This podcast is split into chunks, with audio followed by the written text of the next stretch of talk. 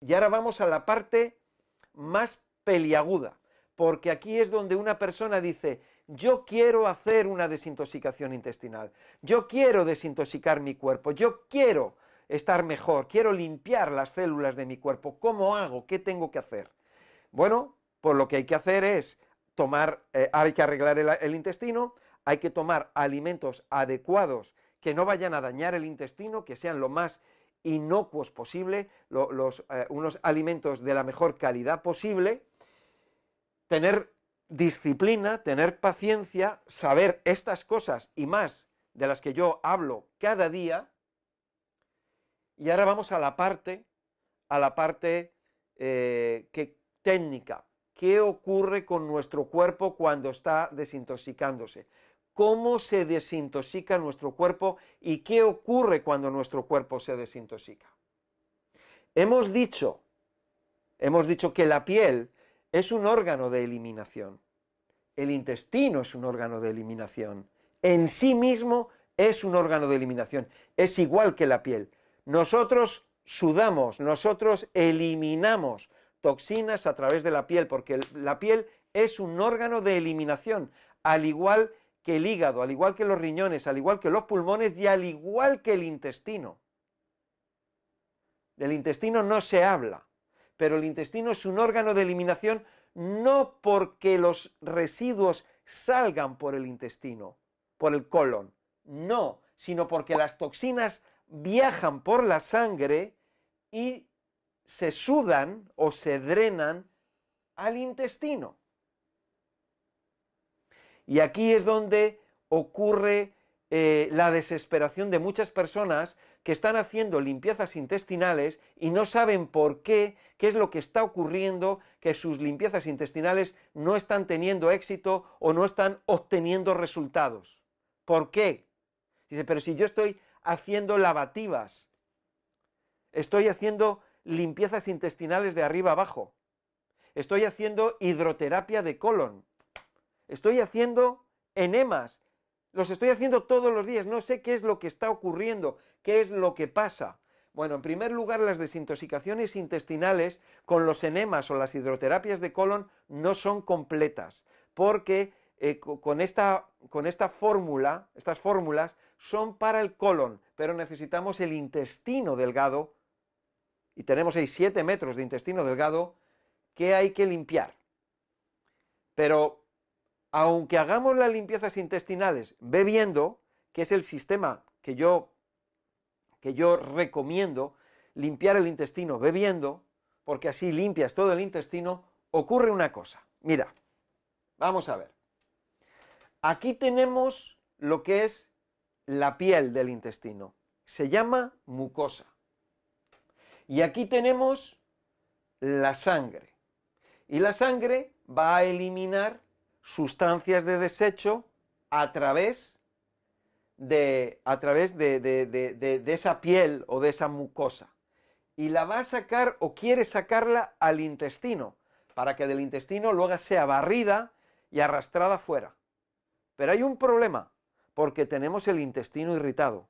Y como el intestino está irritado, ocurre una cosa. Si tú tienes una irritación, por ejemplo, coges frío o pasas por un lugar donde hay mucho polvo y respiras, lo que va a ocurrir es que te irritas, te irritas, se irrita la garganta, se irritan los bronquios y entonces, como sistema de defensa, lo que produce es moco. Se produce una capa de moco y escupes. Y tienes moco, y tienes moco en la nariz y moco en la garganta, y lo escupes el moco para aliviarte. Pero eso es producido por una irritación. Ante la irritación en nuestro cuerpo, o mejor dicho, las mucosas, que es la piel, la piel húmeda, ante la irritación produce moco para defenderse. Ese moco puede ser momentáneo, puede ser ante una determinada situación momentánea que se produce y luego se elimina, pero cuando la persona tiene una irritación continua, una irritación constante, el moco está constantemente.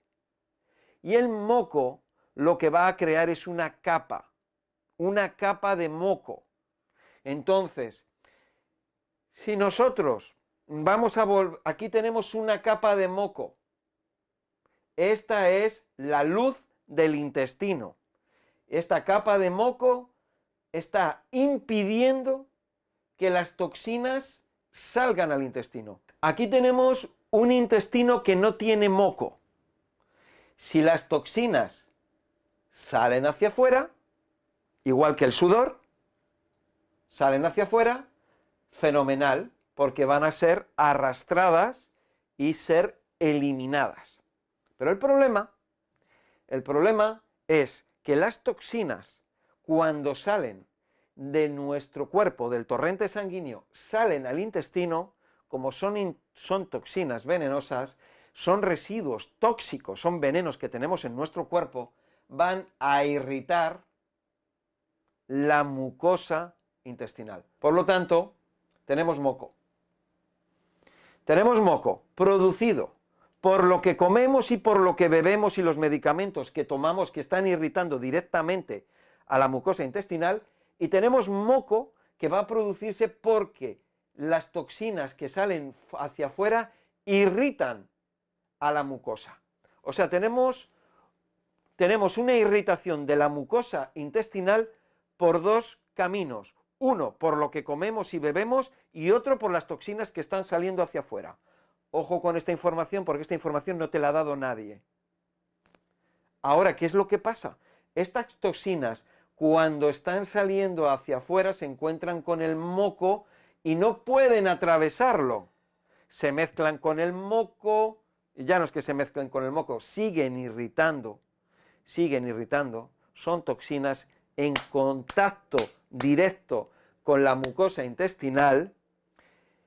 ¿Y qué quieres que te diga? Pues imagínate, esas toxinas están directamente que no pueden salir, se quedan aquí atrapadas, pueden reabsorberse otra vez a la sangre, que es lo que va a ocurrir, se reabsorben, eh, se sigue irritando la mucosa y tenemos aquí un problema que no se resuelve vamos a decir que nunca.